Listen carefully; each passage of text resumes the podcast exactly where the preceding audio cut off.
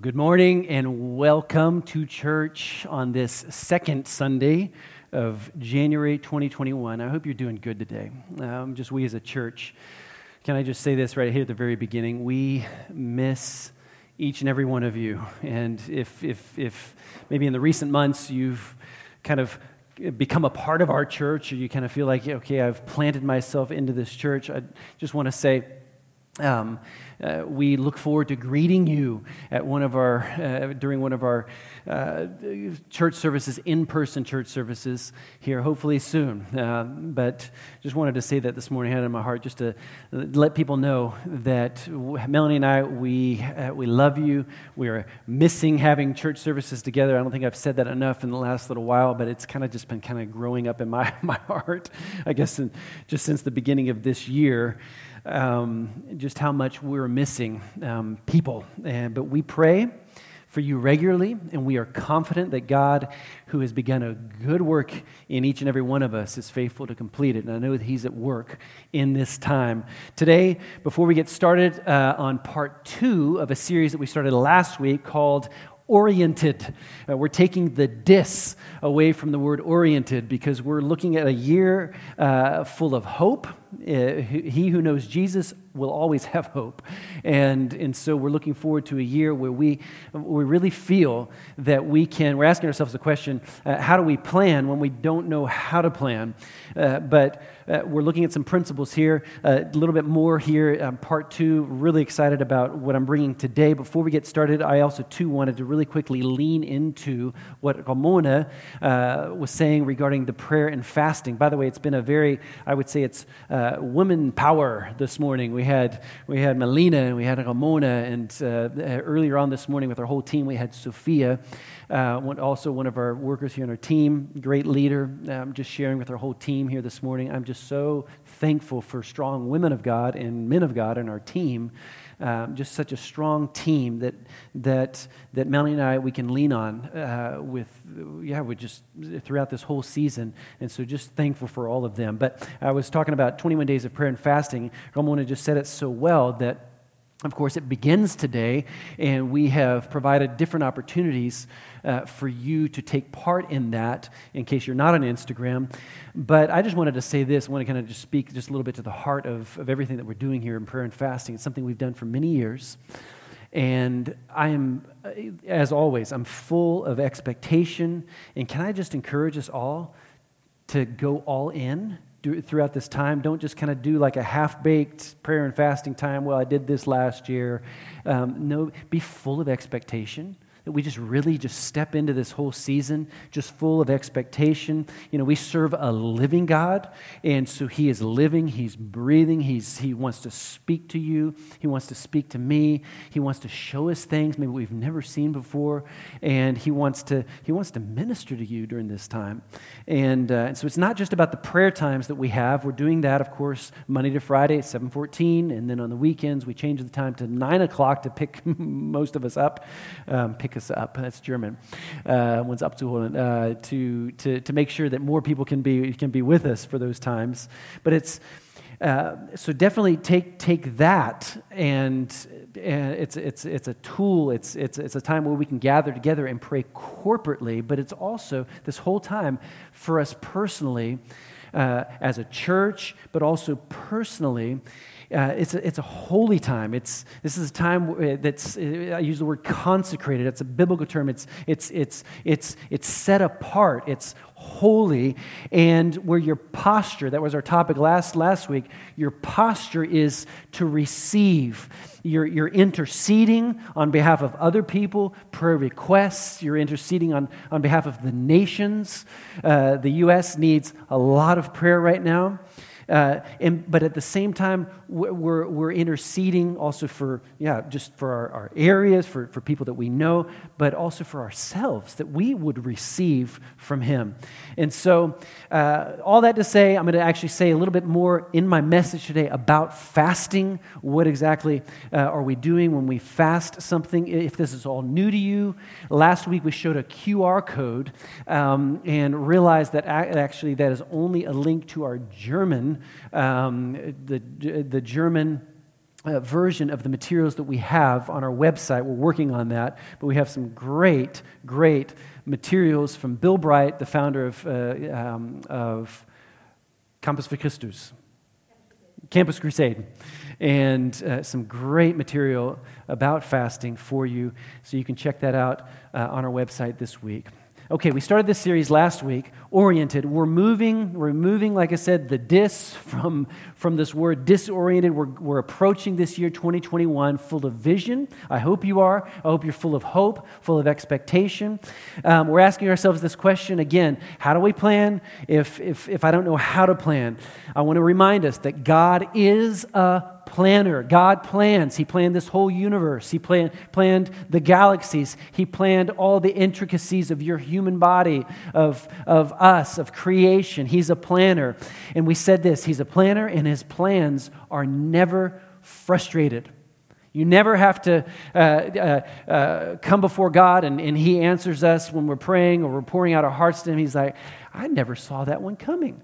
No, God always sees everything coming. He's a planner, and so if we just if we just uh, uh, join ourselves to Him as our firm rock and foundation, it's going to be a great year. And so this is a time to live by faith. I want to re- remind us.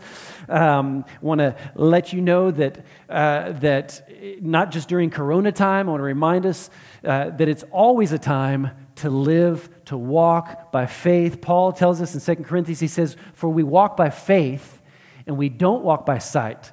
So, in other words, we're seeing a lot. We're, we're seeing a lot of gloom and doom. There's a lot of bad stuff happening in our world, but we walk by faith and not by sight. Last week, we talked about the posture of a planner our posture as we as we look forward to a new year as we try to plan our year but today i, I want to help us all to discover a way of living it's, it's, it's, I think it's one of the great secrets uh, that God gives us. It's, it's, it's a, a way of living that will only help us to consciously walk by faith and not by sight. And I want us to start here so that we can kind of really get into the topic today in 1 Timothy chapter 6. 1 Timothy chapter 6. And here Paul is speaking to Timothy, this young pastor, and he says, True godliness with contentment. Just underscore that maybe in your brain or if you have your Bible in front of you. True godliness with contentment is is itself it's, it's great wealth after all we brought nothing with us when we came into this world I don't think you did, anyways. Uh, and we can't take anything with us when we leave it. Uh, in other words, you came naked, and it's not going to look any better when you leave this world. So, so if we have enough food and clothing, here, verse 8, let us be content. Contentment, contentment.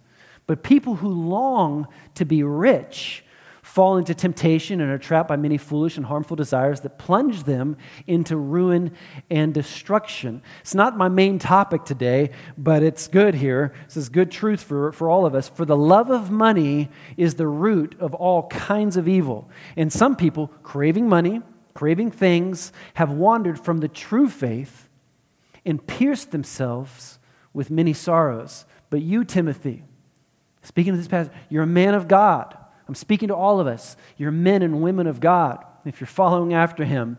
And so run from all these evil things. Pursue not things, pursue righteousness in a godly life, along with, here it is, faith, love, perseverance. Can I just encourage us today? Perseverance and gentleness.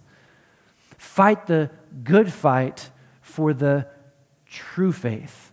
So I want to talk to us today. The word here was contentment, but I want to talk to us today about the beauty of simplicity. The beauty of simplicity. Some thoughts that I alluded to uh, uh, during our Christmas program uh, that, we, that we put on YouTube on the 24th on Christmas Eve.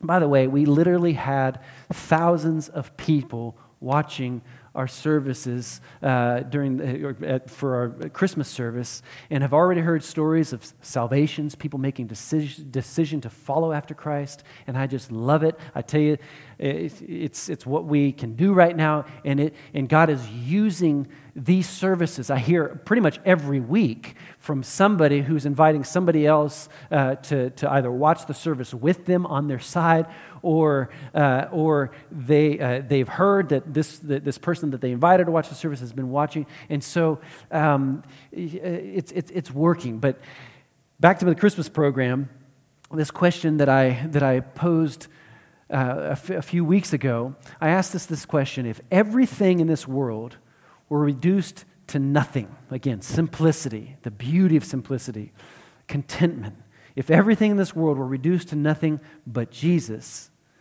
would he be enough? Would Jesus be enough? The beauty of simplicity. Applying this principle of less is more. It's a great principle to life.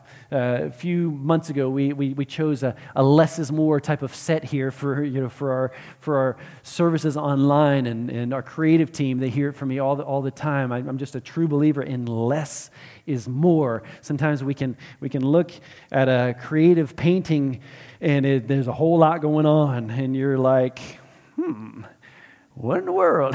and, uh, and so uh, oftentimes just, just a simple picture and there's just a little tree over there in the corner and you're like ah it just quiets my soul. And so less is more. Uh, men uh, how many wives do you need?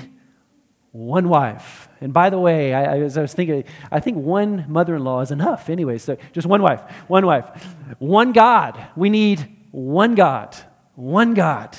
God tells us he says in exodus he says thou shalt have no other gods before me no other gods. One mentor, as I was just thinking about, just all these, you know, what, what are the things that we need in our life? We need a mentor. You don't need seven, you need one. Somebody that you can really pattern your life after. Do you have that? Our, our small groups are going to be starting here in a few weeks. Do you have somebody that you're looking to, that you're drawing from? One mentor, one God, one wife, one man, if you're a woman, uh, one church.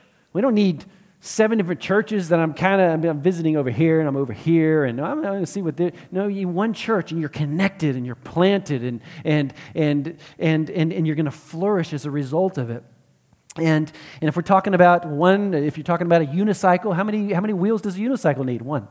just thought I'd throw that in there. Okay, seriously though, life can just get complex and full of too many things, and, and, and all these things can crowd out those other things that should be the most precious to us God, family, relationships.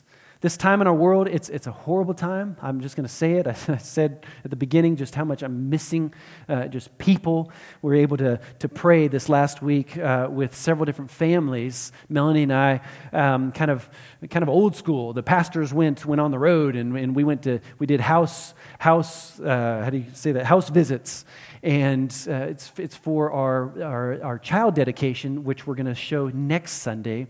And uh, a lot of little babies born in 2020. And, uh, and so not only Melanie and I, but some, some of our leadership team uh, were also doing the same. But it was just so good just to be around people. And so it's, it's a horrible time. But I think that, that now we're really realizing that there's actually some positive aspects. I want to remind us there's some positive aspects of having some things stripped away from us if you allow God to do his work. We said that God is a planner. He's not frustrated. Did he plan Corona? No, he did not plan Corona but his plans will not be thwarted in the midst of Corona.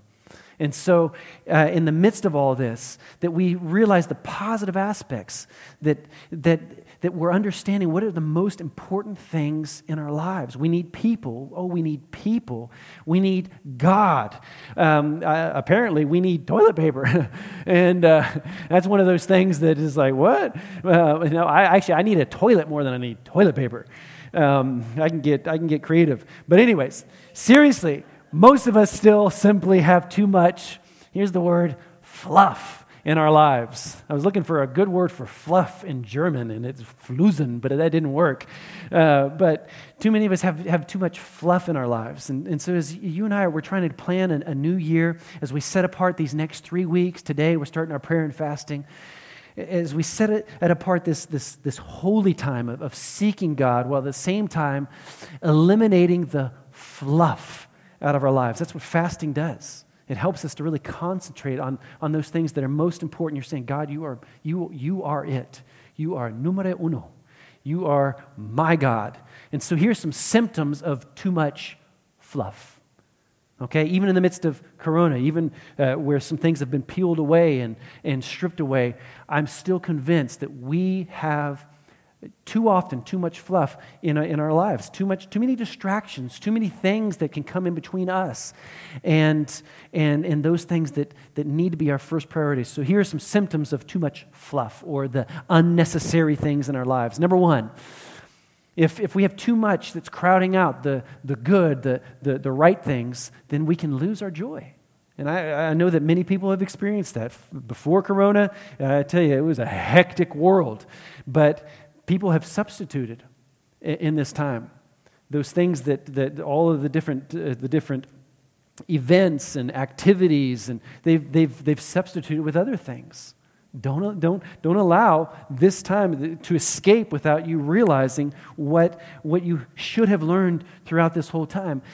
Our life, our schedule is, is, is, is oftentimes full of anything and everything other than the things that really bring us true joy. And, and the thing is, is that when you're not full of joy, you get irritable. and uh, the wives maybe are giving their husbands a little shove at you and say, Little boo boo bear, you ain't so fun to be around. Um, and, and so you, you, you start feeling like this. I, I found this verse in, in Job, and I thought it just explains how we oftentimes feel when things start to crowd out what we're really supposed to go after in life. And Job said here in verse nine, uh, chapter 9, he said, My life passes more swiftly than a runner. It's just, it's just going, it's just, it's just going. My, my life is full. It flees away without a glimpse of happiness. And, and, and when that begins to be our confession, then we're, we're in trouble. I, referring to material things, we're just focusing on material things here. Uh, one of our old neighbors, where we used to live, was thinking about, thinking about them and, and, and just our conversations with them so many times. And this, this dear couple, they, they were so plagued by things, and it seemed like they always had something going on uh, some kind of project at their house, some kind of big uh, building project. Uh, they weren't content with the way that this looked, and so, so they had the, the, the, workers come and they had to have this fixed, and they had to have this done, and then this addition put on, and then, or the, they had to redesign their living room and have new furniture. And of course, you redesign things, you have to have new furniture. And it, it seemed like all the years that we lived there, there was always something going on. But the thing that really occurred to me was that the way that, the, way that uh, the wife would often talk, and she, she was uh, just often complaining about how the workers didn't do this right, and there was the wrong, co- uh, wrong color, and they ordered this, and there was a dent in it, and it just seemed like nothing worked out. And, and so oftentimes when we have too much stuff and too much, we're trying to fill ourselves with more and more, we can lose our joy. And, and we lose our perspective when that happens. About two years ago, uh, we moved uh, our church out of our previous facilities, and we had very large facilities uh, for, for, for, us as a church, and, and that, that building was filled with a lot of stuff. And so, all throughout the year 2018, we had many uh, awesome people who, who spent a lot of time sorting through and, and, and getting rid of stuff, fluff. And I feel lighter as a pastor now. I, I really do. It's, it's, it was actually it was a good, good thing for us to go through. And now look at our effectiveness as, as a church, even in the midst of all of this. Uh, a couple years ago, we didn't reach thousands of people uh, with, our, with, our, with our Christmas services and hundreds and hundreds of people that, that, were, that we're able to minister to and start an English service. And, and, and so it just goes, we don't necessarily need more. Do I want a building? I want a building. Uh, but do we necessarily need more? Not necessarily. Number two, symptoms of, of just having too much stuff and, and too much unnecessary things. Number two, we, we're less, oftentimes less pr- productive. And we think that we're going to be more productive because we're busier. And busy is, is, is such a, because we think that we're busier, and if we're busier, we're going to be more productive. But that's usually not the case because we're, we're just we're trying so hard to get ahead we're trying so hard to make things happen and the busier we become the less effective actually we become. The more we run and do and, and try to accomplish, this tank is, is kind of getting emptier and emptier, and our extra efforts, oftentimes, because our edge is not sharpened. And so we're working harder, we're working harder. Whereas, actually, if we just slow down a little bit and keep a sharp a sharpness to us, we're going to get a lot further. And I've learned that just over the years in my leadership. Proverbs 21 says it like this careful planning, planning, puts you ahead in the long run. I love this translation, the message translation. Hurry and scurry puts you further behind. So if you're hurrying around, you're, you're, you're doing this and that, oftentimes you're going to be left with, with less impact. And so it's, it's, it's possible to do more with less and less with more. I, I just got to write this one, one last email and then, and then I'll call it quits. And then uh, I've got to make it through my Instagram feed. I've never really under, understood that. I got to make it through my Instagram feed. I got to make it through. I got to see everything. I got to see everything. And it's, ah, and then I got this, yeah. Uh, I don't understand that. But, anyways, one more phone call, one more, one more email. Proverbs 19 says it like this A person in a hurry makes mistakes. So, how do we plan this year? I think we need to plan less. Basically, we're less productive. Number three, symptoms of just unnecessary fluff, we begin to feel empty inside. We're less productive, lose our joy, we begin to feel empty inside. And I tell you, the, the Holy Spirit just wants to always fill us. He just wants to fill us. And yet we're walking through this, this life empty. Psalm 39 says, We're merely moving shadows, and all our busy rushing ends in nothing. We heap up wealth, things, not knowing who will spend it. And so, Lord, where do I put my hope? I put my hope in you. Oftentimes, burnout does not come from too much activity. No? It's, it's often mis- misunderstood how burnout actually occurs. Here's my definition of burnout burnout comes from too much activity without enough of, uh, of time with God. That's when we get burnt out. Because there's actually activities that energize us. There's actually activities that, that, that are life giving for us in our soul. Uh, we have a very good, successful architect, part of our team here, part of our media team here. Uh, in the church has actually served on this team actually for several years now. And i've, I've heard him tell me personally numerous times how life-giving his ministry in the team here at the church is. Even though he's very busy he's very successful um, uh, it's, it's, it's activity here within the church that, that, that, that fills him. It's not just extra, it's like, I got to serve because that's what a Christian does. No, our dream team is full of people that, that, have, had, that, have, that have understood that to serve means to live. To serve means that I am, I am filled, my tank is filled and not depleted by serving. I, can I just remind us all in this season to not forget how life giving it is and how necessary it is to serve. To serve in Jesus' name. Number four. Number four, a symptom of just the fluff, just the too much. More is better. No, less is better. But a symptom, if we haven't understood that, is, is we can't hear God's voice.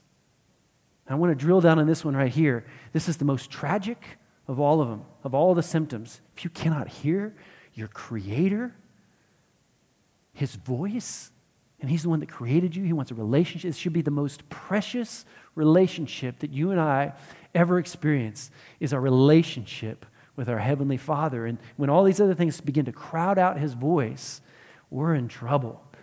Now, last time I, I read in my, my Bible in, in Revelations, actually, uh, our, uh, for a team meeting, somebody mentioned this morning this, this, this verse. Jesus said, He said, I should be your first love.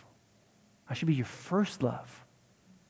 He said, You've left your, your first love when, when you allow all these other things to, to, to, to cause you to become lukewarm, to become, to become uh, just disillusioned by all the fluff. And so, if our lives are full of too much, God says, Psalm 46, He says, Be still and know that I am God. Matthew chapter 11, Jesus is speaking here and he, he reminds us, He said, Jesus said, He said, Come to me. Come to me. Don't go to Amazon. Don't order that extra pair of shoes. you don't need it. Yeah, I don't know. I just ordered a pair of shoes. That was my Christmas present because I, I, they're actually walking shoes. They're, they're, uh, they're, not, they're not running shoes, they're walking shoes. It actually makes me sound old. Um, they're hiking shoes. They're hiking shoes, and they are awesome. Uh, I, I, actually, I actually look amazing in them. But uh, it was actually it was, a, it was a gift to my wife and I because it's something that we so enjoyed, so life giving for us. And so it was actually an investment in my relationship with God. There we go. Matthew chapter 11, he says, Come to me, all you who are weary and carry heavy burdens. Too much, too much. And he says, I'll give you rest. I'll give you rest. So, how do we pursue simplicity? How do we pursue simplicity? Number one, it's a, it's a brutal word, but here it is. It says, crucify the constant desire for more. We have to crucify you know, Jesus, he was crucified, and that, that sounds brutal, and it was brutal. He died a brutal death for you and for me. Why? Because he went after that which was most precious. His life he laid down. He says, I'll give my life, but you are my most precious desire. And, and so we have to crucify the constant desire for more. And this is what fasting does. It cruci- it's not fun.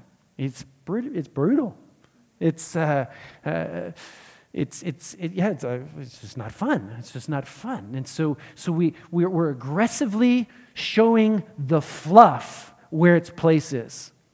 And it's not first place. No, Jesus, you are my first love. And so all of this fluff pushed aside. Not everything's bad. I don't want you to leave this message thinking that everything is bad. No, no, no. God gives us things uh, to, to enjoy.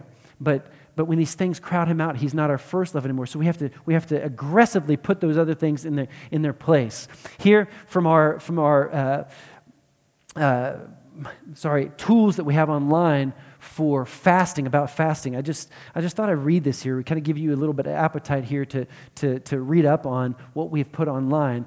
Here, Bill Bright, says, Don't get so caught, this is referring to fasting, don't get so caught up in praying for yourself and others that you forget to simply worship and praise God. Well, but I'm, I've got to intercede for this, that, and I've got work to do. Yeah, prayer is work, but don't forget, don't even let the work of praying crowd out just focusing in on Him and just loving Him. True spiritual fasting focuses on God. Center your whole being on Him, your attitude, your actions, your desires, your words. This can only happen when God and His Holy Spirit are the center of your attention. We can even get distracted in the midst of a fasting time. Confess your sins as the Holy Spirit makes you aware of them, and continue to focus on God alone so that your prayers are powerful and effective. And so we have to come to the point where we stop believing the lie more is better. No, more is not better. More is oftentimes just more. It's just more. Ecclesiastes chapter, chapter 4 says, It is better to have only a little with peace of mind than to be busy all the time. Too often, the more we have, the less it satisfies us, and then it becomes a trap. And then uh, uh John Mark Comer, a great pastor, Portland, Oregon, says, says it like this To experience the life of Jesus, so we want, want to experience his life. To experience the life of Jesus, we have to adopt the lifestyle of Jesus. In other words, we have to allow his pace in his practices. How did Jesus do things? Well, he was praying every day. He practiced times of fasting, allow his pace and his practices to rule, o- rule over our lives.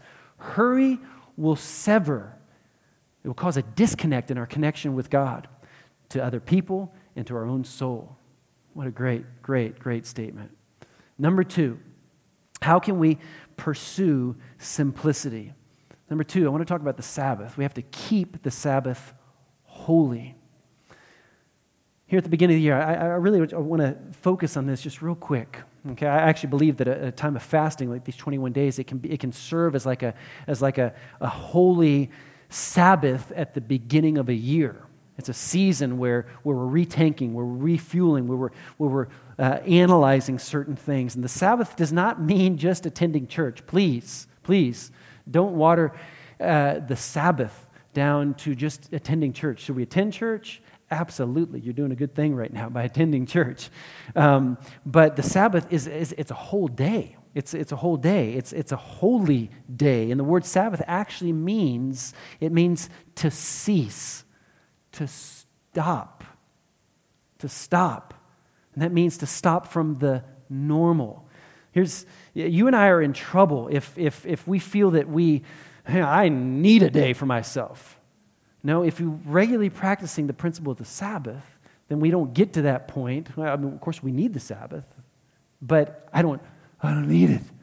No, because we're practicing the pace and the practices that Jesus did. Here's a tip we should work five days for our employer. Work five days for our, for our employer. Most of us, that's going to be Monday to Friday. And then one day you work for yourself. That means uh, garden work, housework, uh, extra shopping, and, and this and that. And then one day is rest. It's rest. It's not a little bit on every day, but this is the pattern that God even actually lays out at the beginning of time.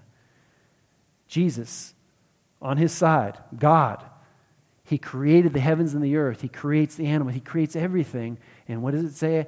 After the sixth day, on the seventh day, he rested. Ponder that one. Does God really need rest? Actually, not. He was setting a pattern in place. It was for you and for me because we need it. Proverbs chapter 10, verse 27. Here it says, reverence for God. Let me add this reverence for God and his practices, his principles will add hours to your day, or actually, in another translation, it actually says to your life length of days. And so, if we honor and we have reverence for God and the principles that He's laid out for us, what does a Sabbath look like? Well, it actually should look like this: that we actually we go into the house of God, or now, of course, we're online, but we're we're not losing sight of of of this worshiping God together worshiping Him together, and our focus is in on Him. And throughout the Sabbath, our focus should be on Him the whole day and then we go home and we eat a big meal. Uh, it's fasting time right now, so maybe you're not going to do that, but you, you, eat a good meal. And, and you, you sit around the table and you don't have any electronics around you and you talk.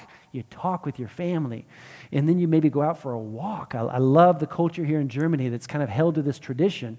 But don't, don't, don't let it just be a tradition. Understand that it's a holy thing.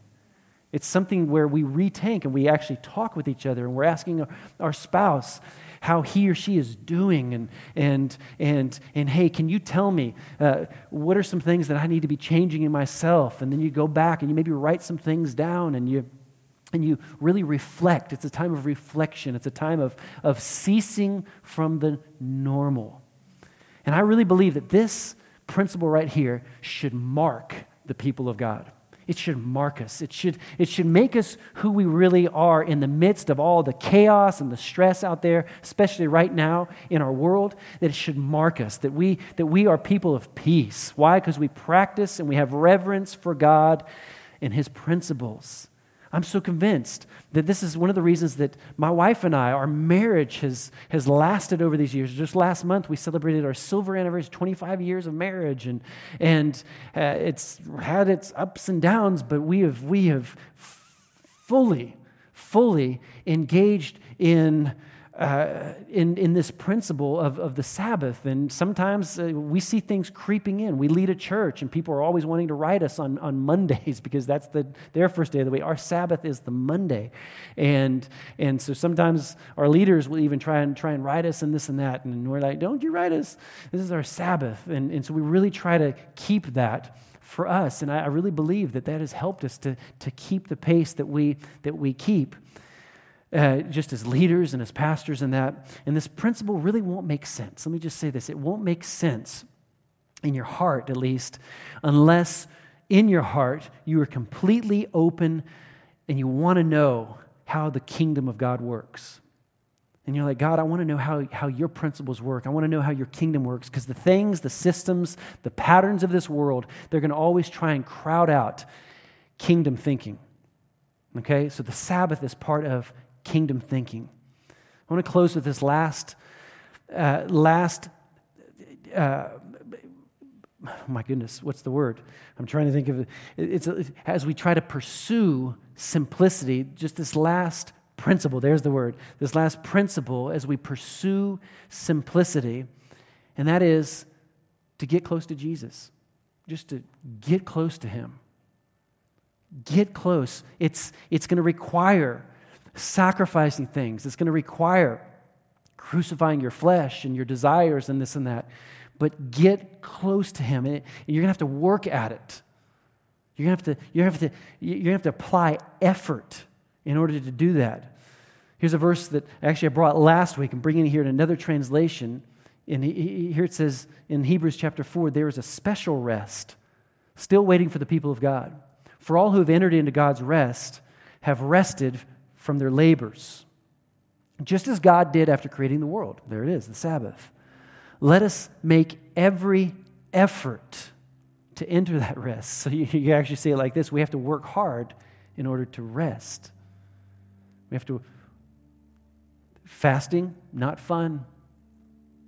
It's a little bit of work, it's a little bit of discomfort. But I want to remind us is he, is he our first love? We're going to have to, we're going to have to purge. We're going to have to remove certain things. I think that when a lot of this, this whole season began with Corona, COVID, uh, some of us started to experience kind of like, it was almost like coming off a drug, kind of coming down from all of the hectic of pre COVID type of living, all of the different uh, events and, and driving our kids here and in sports and in school and, and, and just all the different activities. And it was like coming down from a drug. And we've actually, it's been a, in a sense, you know, in, in part, it's been, a, it's been a good thing. The drug of busyness and too much fluff, we could say. But I pray that in this, in this season, we wouldn't allow other drugs to replace those drugs the drug of busyness and hectic and stuff. Can I just say it like this? I, my prayer is that we get addicted to Jesus Himself. Let's get addicted to Him. Some of us need to take a, a bit of time uh, throughout this, this special time of prayer and fasting and, and, and, and, and relearn what it means to go out in, in your yard, if you have a yard, or go out into the woods and to lay down under the trees and to look up and watch the snow flakes fall down and try and catch one in your tongue. And you just do that 10 minutes, 30 minutes, an hour if you have good warm clothing on. And, uh, and just use times like that just to, just to come down. I'm not talking about meditation, I'm talking about meditating on God and His principles and drawing close to Him. And just, just putting your soul at rest. God, what do you want to do in me this year?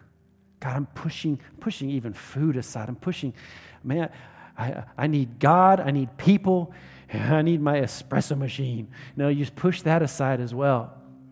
And you're like, God, I just, I need you. I'm hungry. I'm thirsty for more of you.